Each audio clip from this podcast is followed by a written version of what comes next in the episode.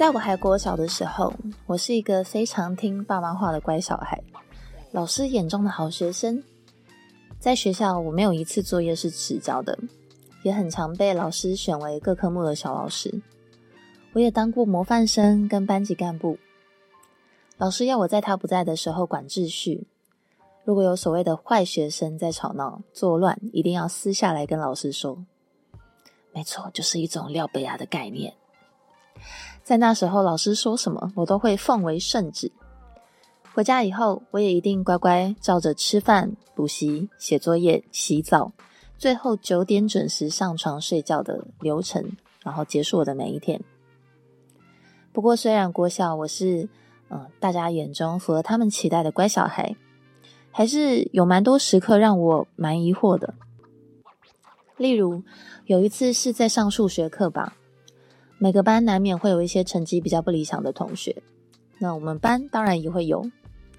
有一次，老师在写黑板的时候，听到后面有人在偷偷讲话聊天，就很快的一个 move 转身，把粉笔丢在其中一个成绩比较不好的同学身上，觉得应该是他们在吵。可是其实讲话的是别人，而且是成绩好的同学。那被丢粉笔的同学当然就很不高兴啊，那当下就开始跟老师有一点冲突。我就举手跟数学老师说。哎，老师，那个刚刚那个同学真的没有在讲话哎。没想到数学老师看着我的脸，停了三秒，跟我说：“玉贤，难道你也想变那个海雅吗？”海雅其实就是在当时，嗯，老师会用这个称呼来称呼那些他心目中爱玩、不守规矩，然后成绩不好的坏学生。那时候我非常的惊讶，想说我只是在讲一个事实，为什么这样子我就变成海亚了？怎么会这样呢？从那次以后，数学老师就把我归类在海亚的族群，也不知道有没有什么连带关系啦。但是后来我对数学这个科目就越来越不喜欢，然后成绩也真的越变越差。另外还有一次是我在学校吃营养午餐的时候。吃鱼肉吃得太快了，不小心把鱼刺也一起吞下去，卡在我的喉咙。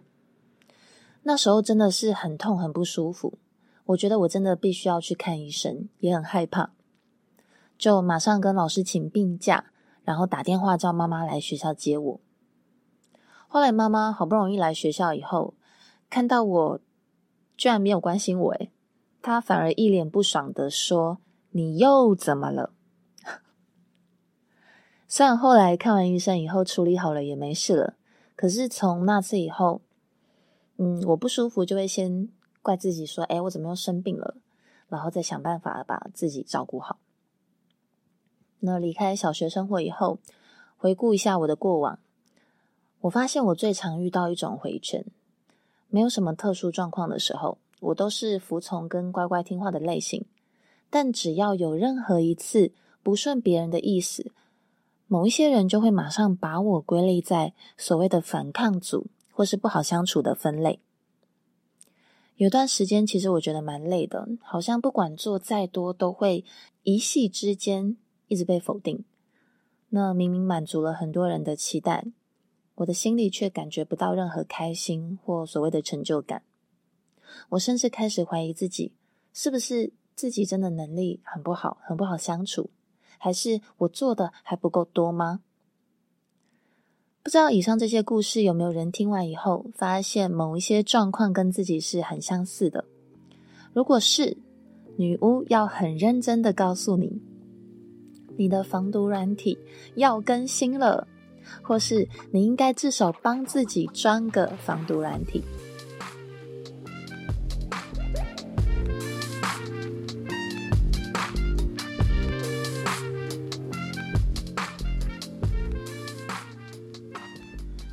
嗯，什么是防毒软体啊？那个不是电脑在安装的吗？人也会有吗？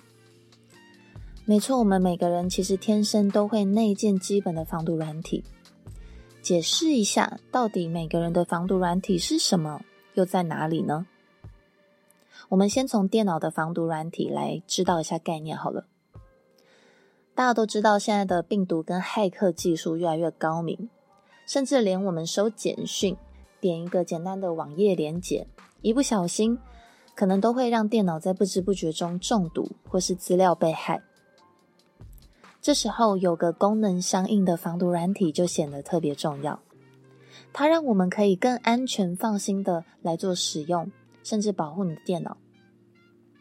大家也一定知道，科技日新月异嘛。十年前的防毒软体，现在应该已经不适用了。一定要定期升级或是更新你的防毒。那人呢？每天我们都会接收来自外界的各种讯息。你好厉害哟！你人真好。哎，你真的很贴心哎。这些听了会开心愉快的，我们归类在正面的讯息。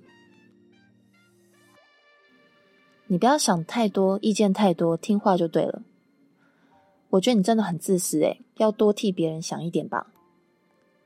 你动作太快了，我觉得跟你相处压力很大。这些听完会比较不舒服，让自己产生负面情绪的，我们归类在负面讯息。更多的时候，我们每个人解读讯息的好坏都不太一样。例如，我觉得你很可爱。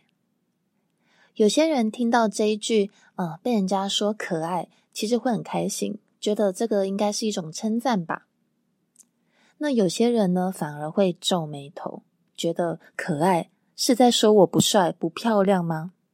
觉得对方在绕弯，说自己丑。大家有发现吗？面对各式各样的讯息，人人都有一个天生内建的翻译系统。除了判定讯息是对的、是不对的、是好的、是坏的以外，也有阻挡或接收讯息的选择权。听起来是不是跟刚刚我们提到的电脑防毒软体很像呢？其实这个防毒软体有一个名字，就是自尊。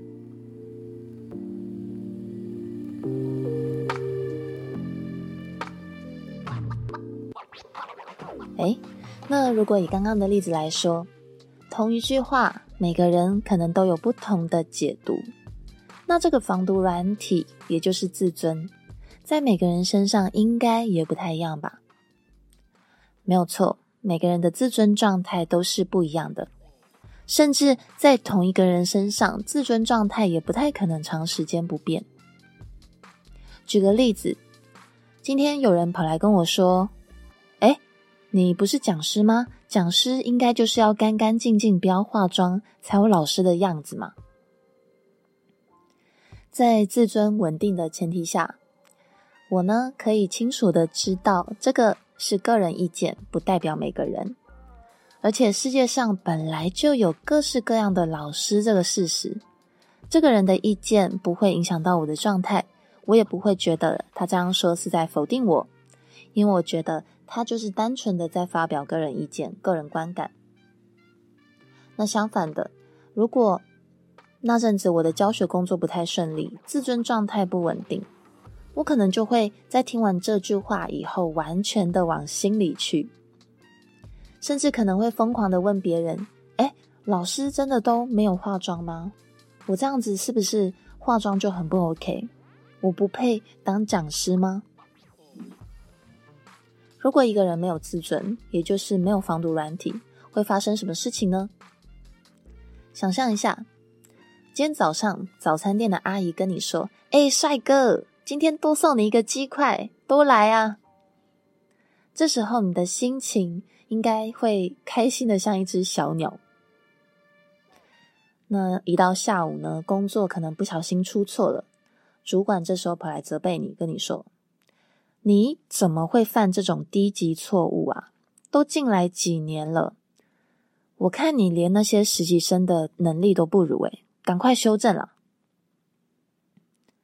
那听完主管的批评，你就完全的相信自己真的连实习生都不如，自己的工作能力很差，心情荡到谷底，甚至也影响了其他的工作，或是下班后也依旧闷闷不乐的。之所以称自尊为防毒软体，是因为它拥有选择要完全相信、接收正面以及有用的讯息，或是把并非事实、负面的讯息阻挡在外的功能。自尊也就是自我尊重，包含你对自己的真实认知、价值的判断，还有对自己的感觉等等。不知道以上女巫的举例有没有一种哇，原来我也是很高科技嘛的这种感觉。原来每个人都有内建的防毒软体，就是自尊，而且自尊不是一成不变的，在不同的时空下一定有所变动。那如果一个人没有防毒软体的话，会带来哪一些困扰或危险呢？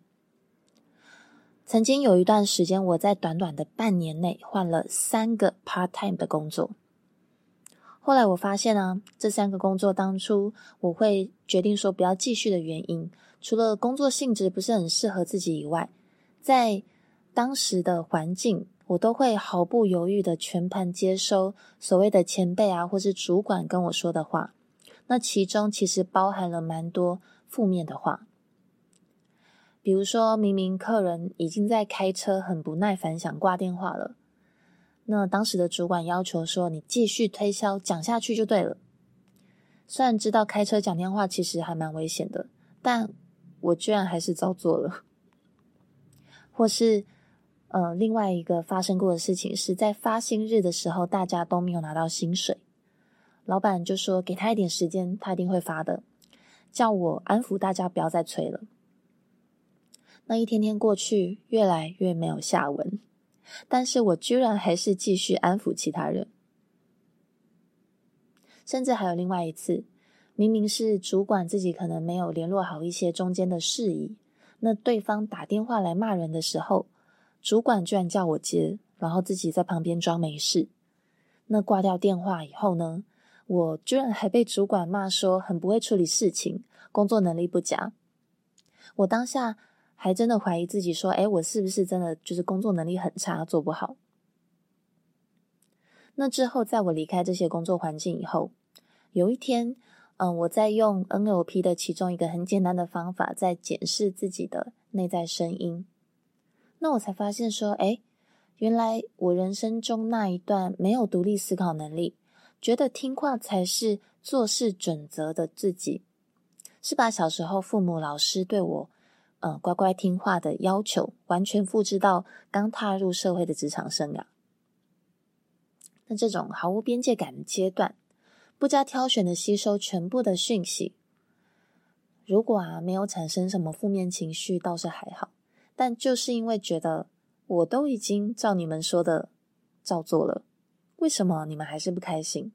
甚至我自己也不开心，进而影响到自我观感。再延伸到甚至是道德的判断。小朋友在自我意识发展成熟以前，因为呃没有独自生存的能力，必须依附大人。那大多数的小孩都会选择当一个乖乖听话的小孩，因为可以让自己温饱嘛，有地方住。在这个阶段，如果有一些大人抓住小孩这种。无力反抗啊，无力生存的弱点，甚至对小孩灌输不是那么恰当的观念，提出不是很合理的要求，大部分的小孩其实也都会照做。长大以后，如果我们没有机会认识到自己的自尊，就会同样的复制小时候那些乖乖听话的言行。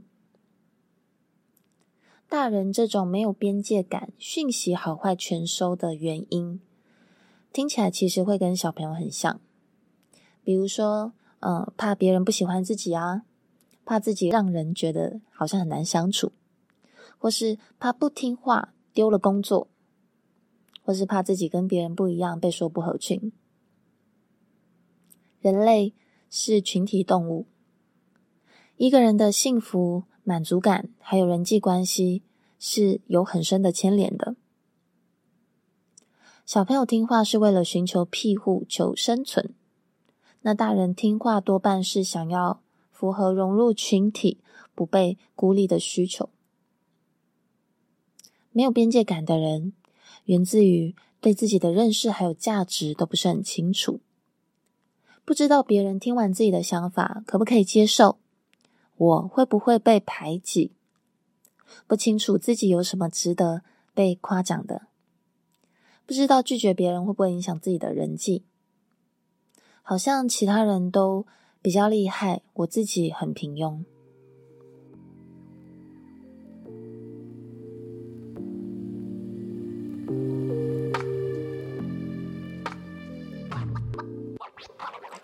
从以前到现在，我们没有什么机会学习怎样培养自己的自尊水平，甚至让自尊有所成长。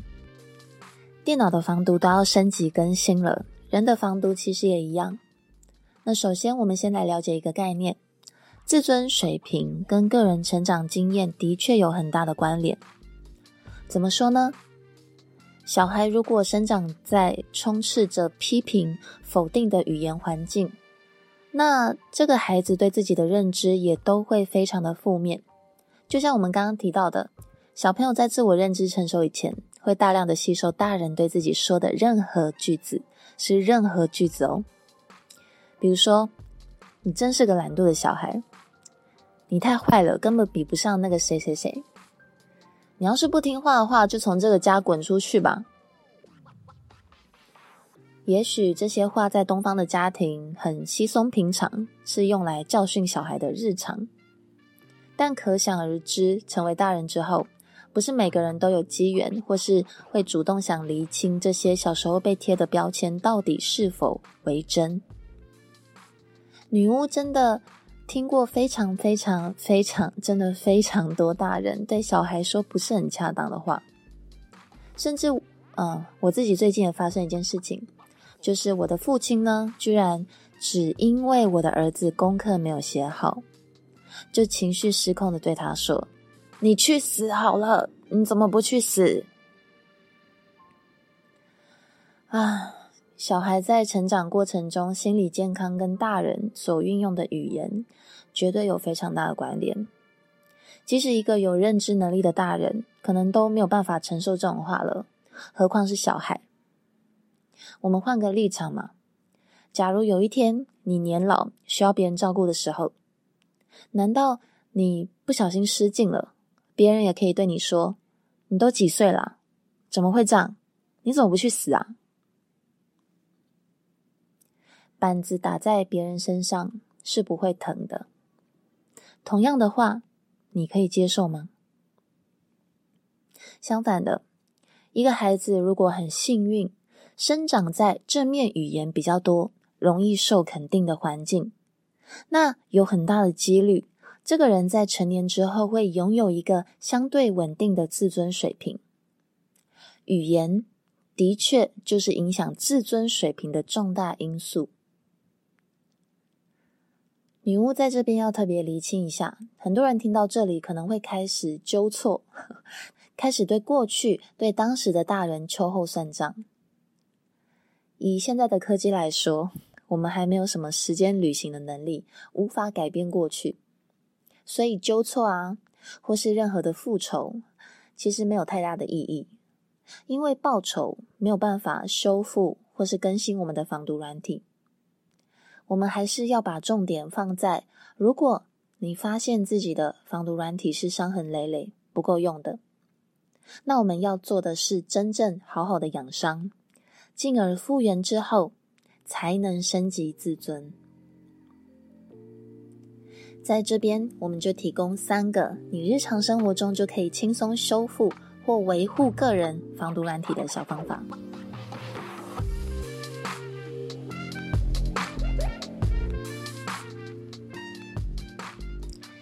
第一点，好好的运用你的嗅觉吧。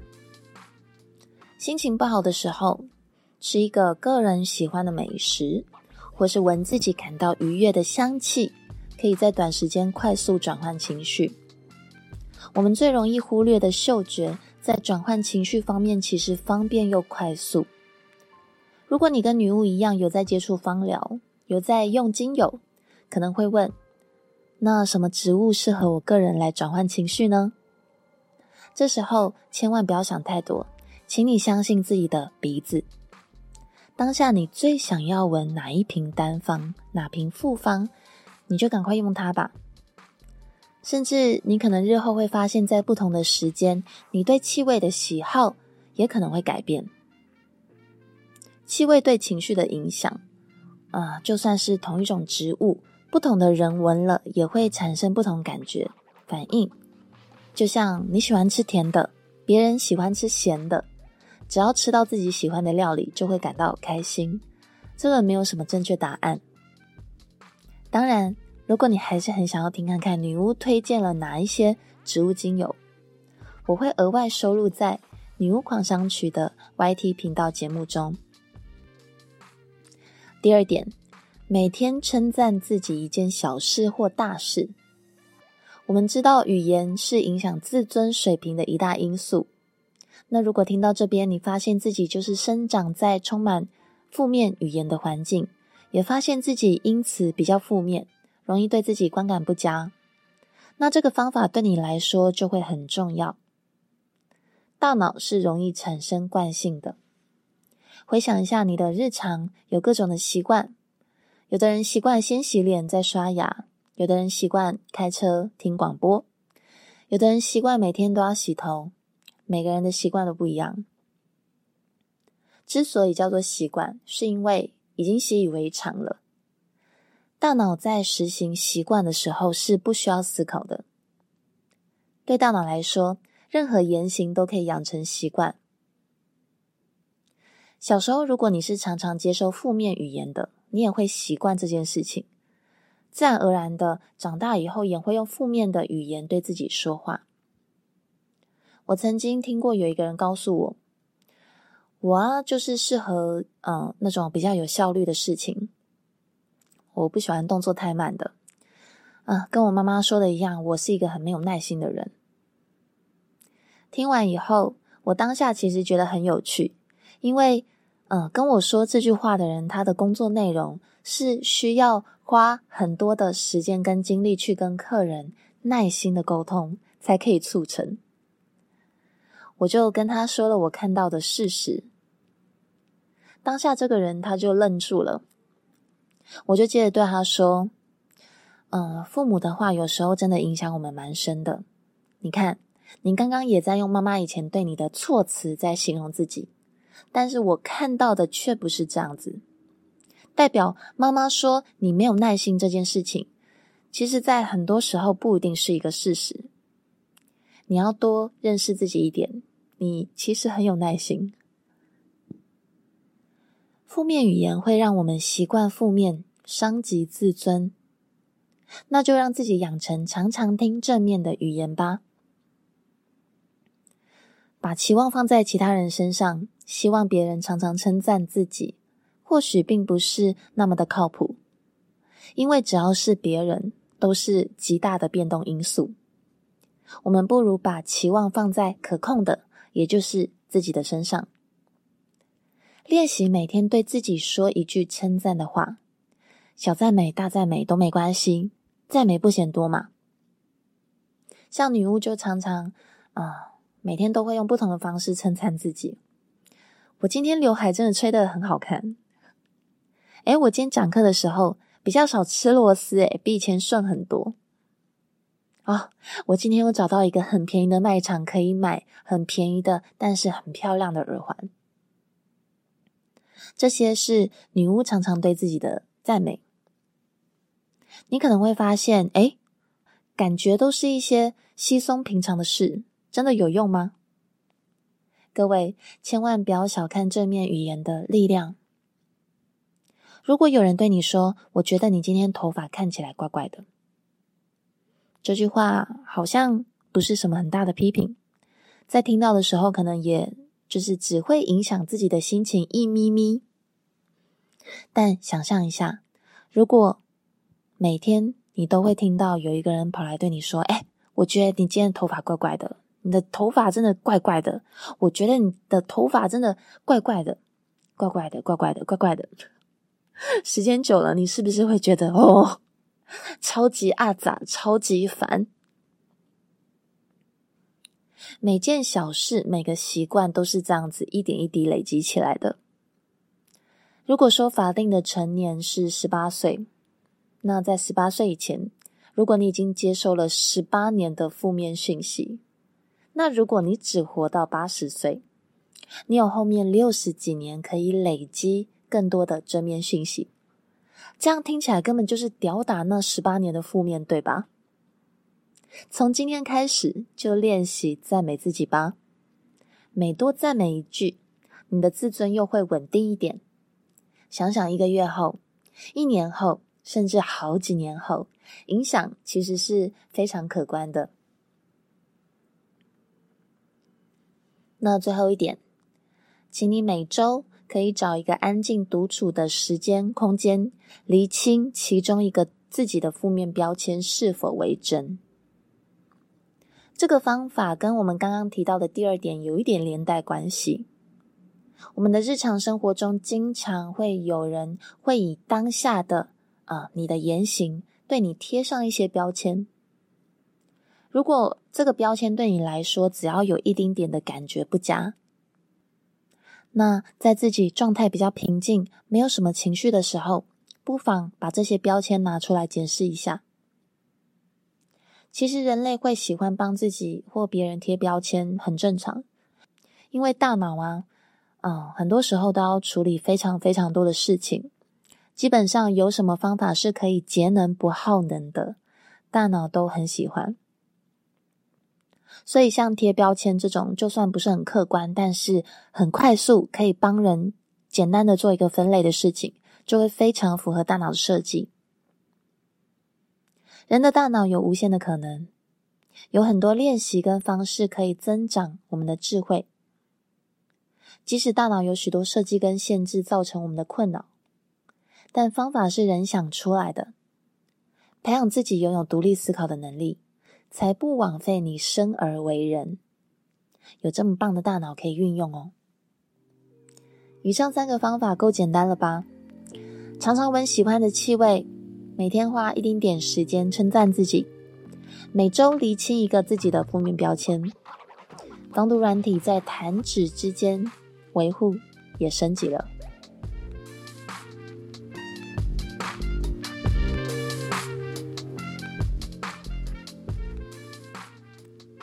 对于 NLP 或芳疗有任何疑问，在资讯栏有女巫的专属 Line@ 服务圈，里面有很多免费定期发表的运用文章可以阅读，欢迎点击链接加入发问哦，女巫会尽快回复你。